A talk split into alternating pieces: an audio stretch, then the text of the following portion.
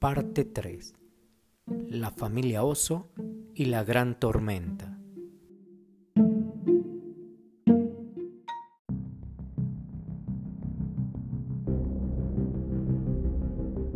El gran oso se levantó de la cama, cogió una palmatoria y se dirigió a la puerta con pasos titubeantes.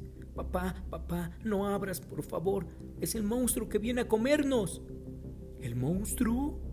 Entonces, cuando fue a abrir la puerta, una ráfaga de viento se coló en el interior y apagó la vela que llevaba papá oso. Todo quedó oscuro.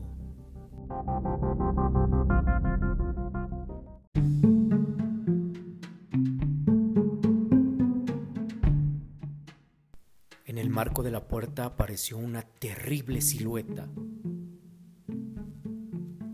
¡Un monstruo! gritó papá oso mientras corría a esconderse bajo la cama. No soy un monstruo, soy yo, dijo Ronnie el reno. El viento ha derribado mi casa y quería pasar aquí la noche.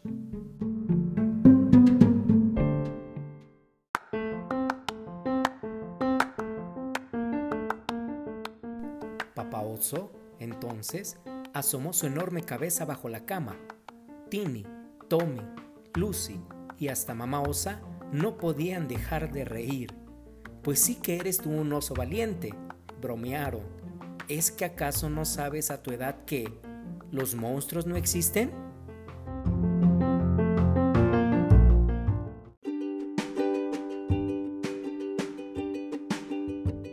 Colorín colorado, este cuento ha terminado, esperando que te hayas divertido mucho. Y recuerda, leer 15 minutos al día. Nos vemos. Hasta la próxima.